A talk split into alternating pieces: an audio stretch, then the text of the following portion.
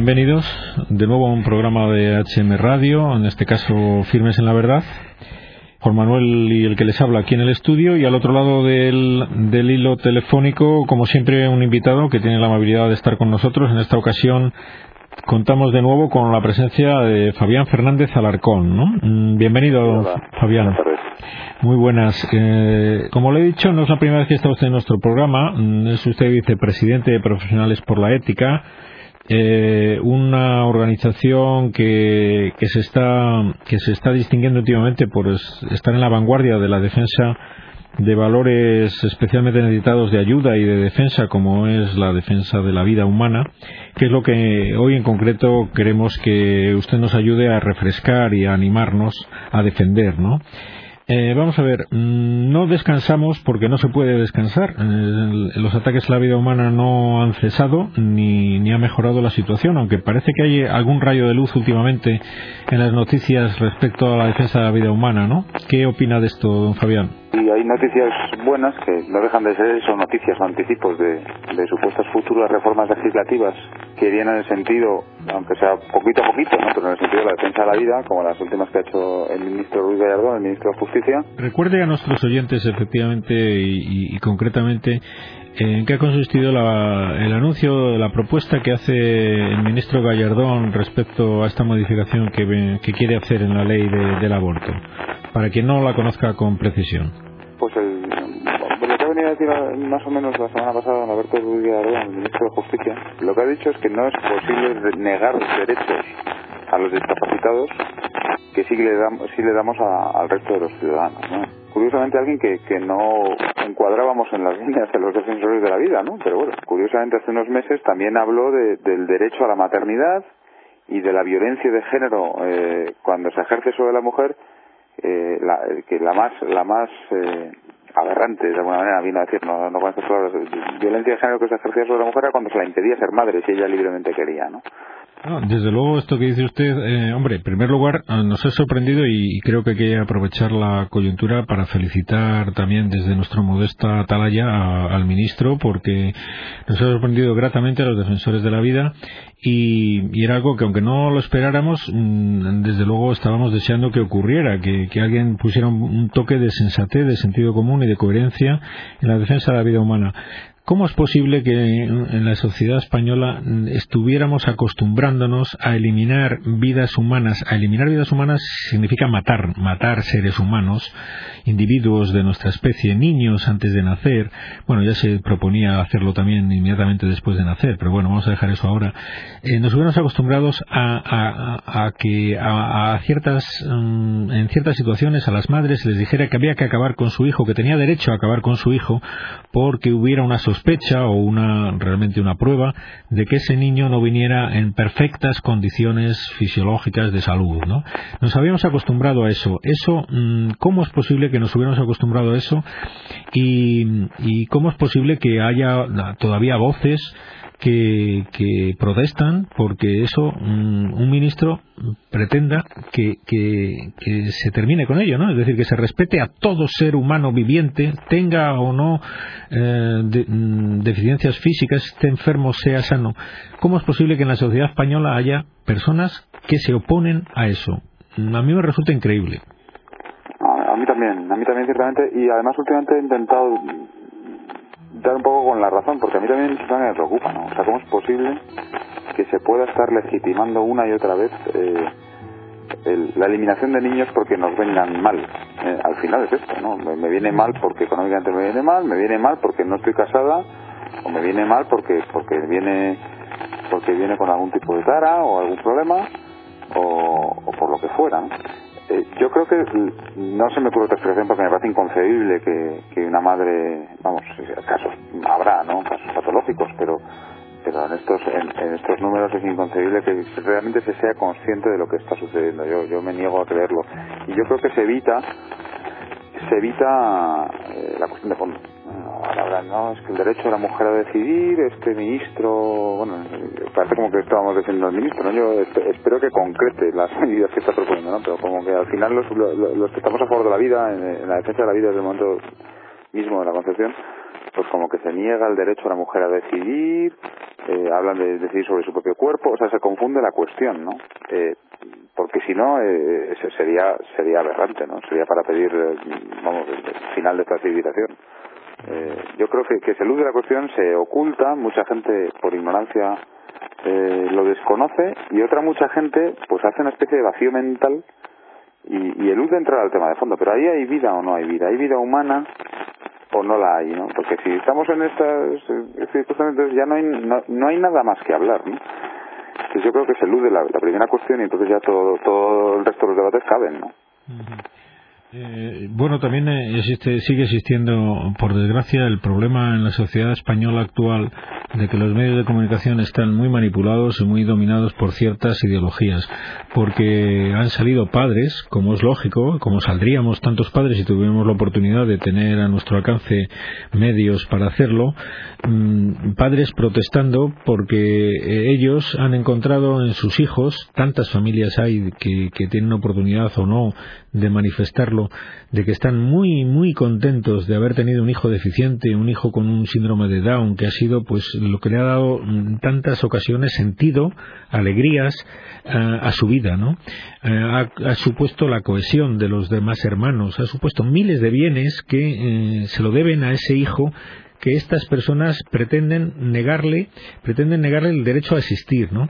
Esto es un tema de, mm, que si hubiera una, una ecuanimidad en cuanto a disponer de los medios de comunicación y no estuvieran tan manipulados, la sociedad mm, indudablemente no sería partidaria, creo yo, mayoría de, de, de, seguir de seguir manteniendo ese supuesto de despenalización del aborto que es la, malformación de los fetos ¿no? ¿No cree usted que es, hay una, una, ideología empeñada empeñada en, sacar en contra de la del sentimiento general de la, inmensa mayoría de los españoles mm, eh, una, una ley que, que, bueno que hasta ahora por desgracia ha estado vigente sí, no, sin duda, eh, sin, duda es el problema, ¿no? Y, efectivamente, a mí me, me, ha gustado mucho la semana pasada una carta de, Javier Pérez Roldán, del Centro de Estudios Jurídicos Tomás Moro, en contestación a un médico que en el país, bueno, pues eh, hacía la reflexión de, creo que el título era, eh, nadie tiene derecho a, a, obligar al sufrimiento o algo así, ¿no? Entonces argumentaba que como es muy sufrido, es, tremendamente doloroso, eh, brutalmente desagradable y además carísimo, siempre por el argumento económico, por cierto. Mm. Eh, y él hablaba concretamente de los casos de, los niños eh, que padecen de espina bífida, pues que mejor eliminar a los que sufren, ¿no? O sea, al final, la tesis del, del artículo era esta, ¿no? Y hubo una contestación que por supuesto el país no publicó, pero sí han publicado algunos eh, medios minoritarios, principalmente medios católicos, pues que venía a decir Javier Pérez Roland como padre de niña con espina bífida, pues una belleza de artículo hablando de, que su hija no sufre en absoluto, de que ellos no han sufrido, de que les ha supuesto pues esfuerzos y privaciones, pero eso es ley de vida, ¿no? Y, hablando de que, qué barbaridad de argumentación al final para justificar, como si al, final del artículo se fuera a deducir que había que invertir más en investigación para paliar a estos enfermos e incluso curarlos. No, no, no. Al final lo que, de lo que la conclusión de este tipo de planteamientos es como no se puede obligar a, los demás a sufrir, no se puede obligar a, a, a, a las madres a ser madres y demás, pues eliminemos el problema. ¿Cuál es el problema? El niño. Claro, es una barbaridad, ¿no? Pero ya digo, a mí lo que me gusta es que este tema, por lo menos ahora mismo, está en la opinión pública y se puede hablar de ello, ¿no? Y, el otro día creo que era Martín Gaite que hablaba de, los niños discapacitados como monstruos, ¿no? ¿Cómo se puede obligar a, y, hablaba y decía explícitamente la palabra monstruos, ¿no? Bueno, pues bien, empecemos la batalla de los argumentos. Usted habla de monstruos, yo hablo de niños. ¿No? Eh, antes este debate se, eludía, ¿no? Se nos, se nos hurtaba. Ahora, gracias a Dios, pues está en la luz pública. Sí, yo me pregunto qué monstruo es mayor, si un niño enfermo, débil, minusválido, incapacitado, o un adulto que presume de plenas facultades y no defiende la vida de sus semejantes, sobre todo de los más débiles, de los más indefensos, de los más pequeños. ¿Quién es más monstruo de los dos? Eso sí que es un monstruo para mí. en este caso me ha dicho usted el nombre de Martín Gaite, yo no conocía semejantes palabras, pero yo al lado de ella, de esos niños que ella califica de monstruos, le diría que el monstruo me parece ella, ¿no? Después de oírle lo que usted dice. Vamos, me resulta especialmente repelente y, desagradable el, hablar así de los niños enfermos, de considerarlos monstruos. ¿no? Una, una verdadera aberración, ¿no? al final es, lo que ocurre cuando se sacan los argumentos y se plantea el debate público, pues que hace falta exponerlos y al final pues es que no hay argumentos para defender el aborto. Bueno, indudablemente mm, usted nos señalaba muy bien al principio que está esperando que se hagan realidad las, los proyectos y los deseos del, del ministro, pero indudablemente es una, un alivio el oír así hablar a un ministro de nuestro gobierno. Hacía años que no oíamos cosas positivas por parte del ministro de Justicia en, en cuanto a la defensa de la vida humana.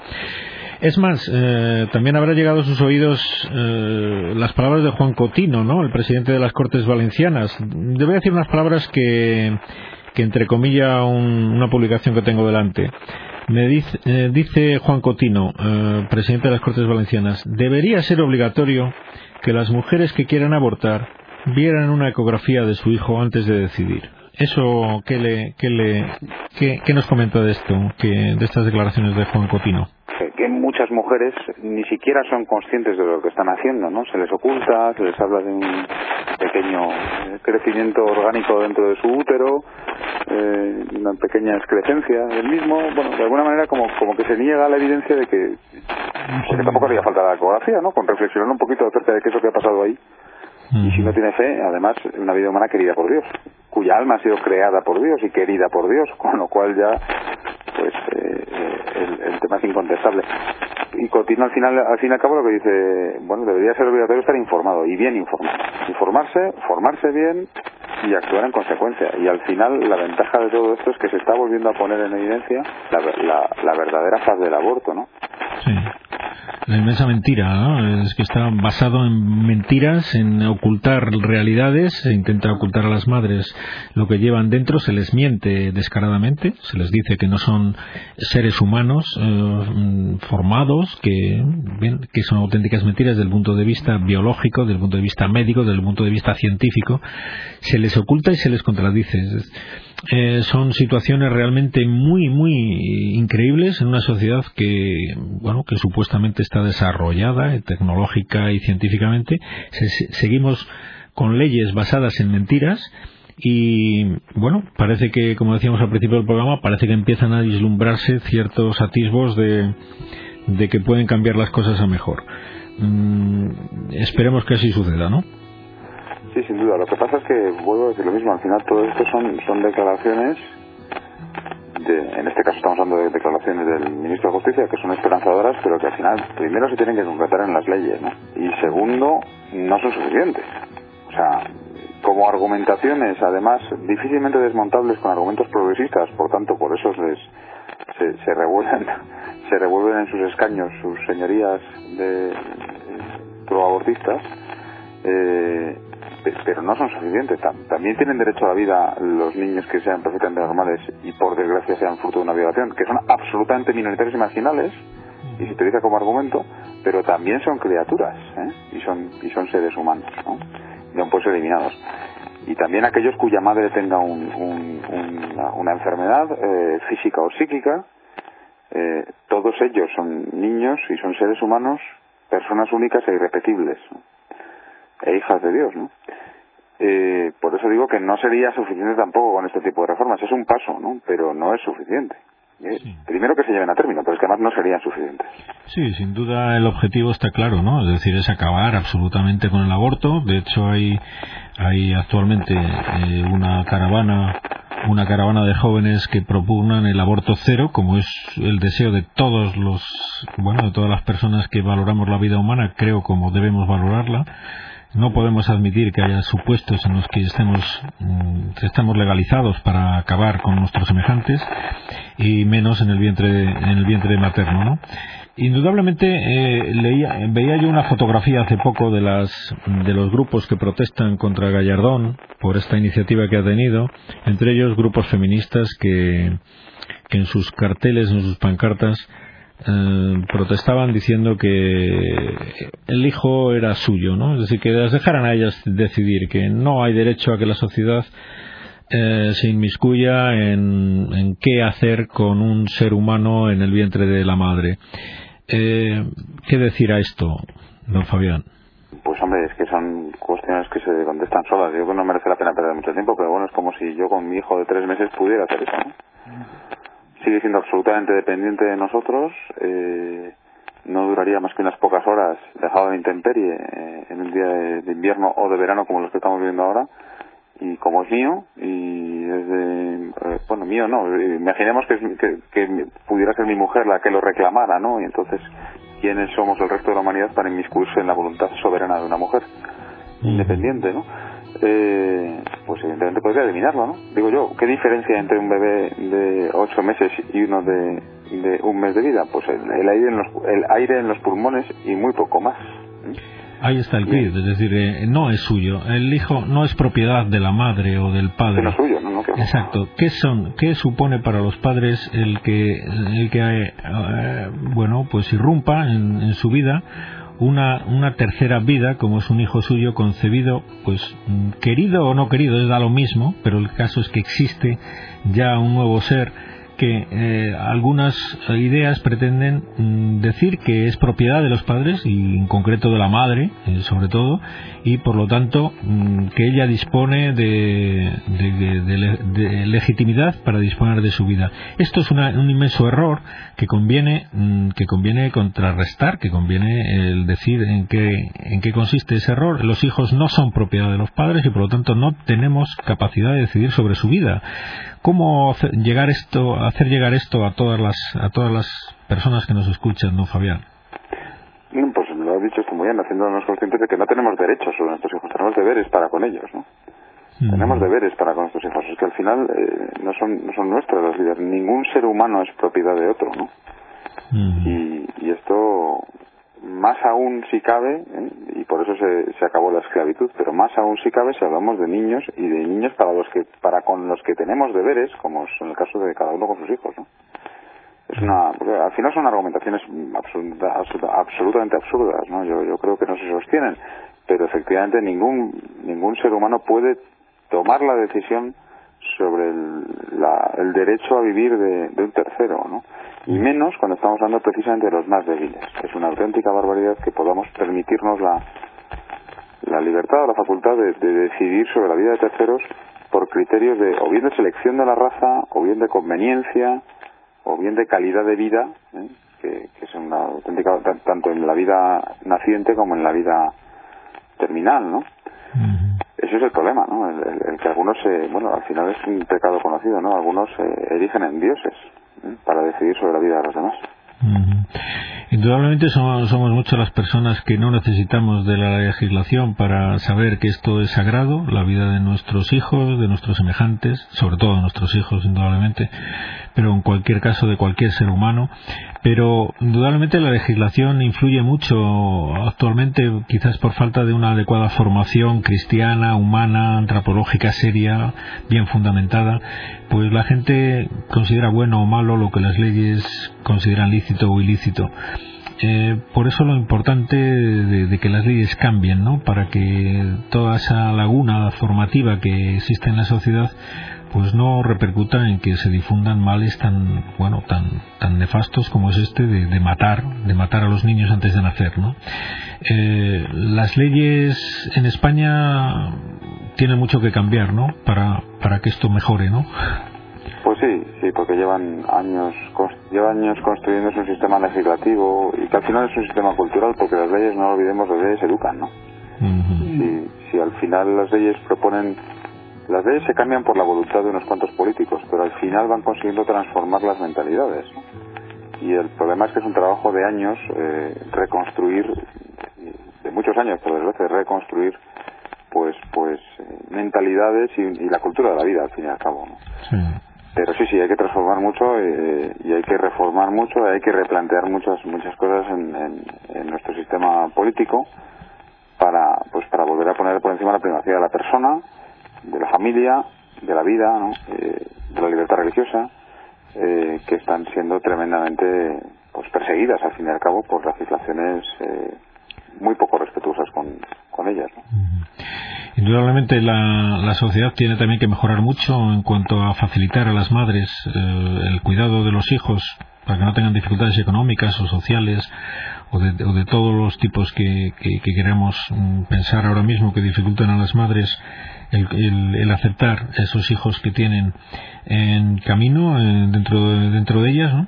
Y pero que siempre el embarazo no hay que yo creo que esta es una idea que también hay que transmitir una vez más a nuestros clientes siempre el embarazo es algo bueno y positivo no lo recuerda este artículo en el, en el que habla Cotino es un cambio de mentalidad que, que habrá que intentar eh, no, no renunciar a que a que llegue a todos es decir porque hoy día por desgracia no es esta la, la impresión general no de que el embarazo es algo bueno y positivo parece que fuera una enfermedad.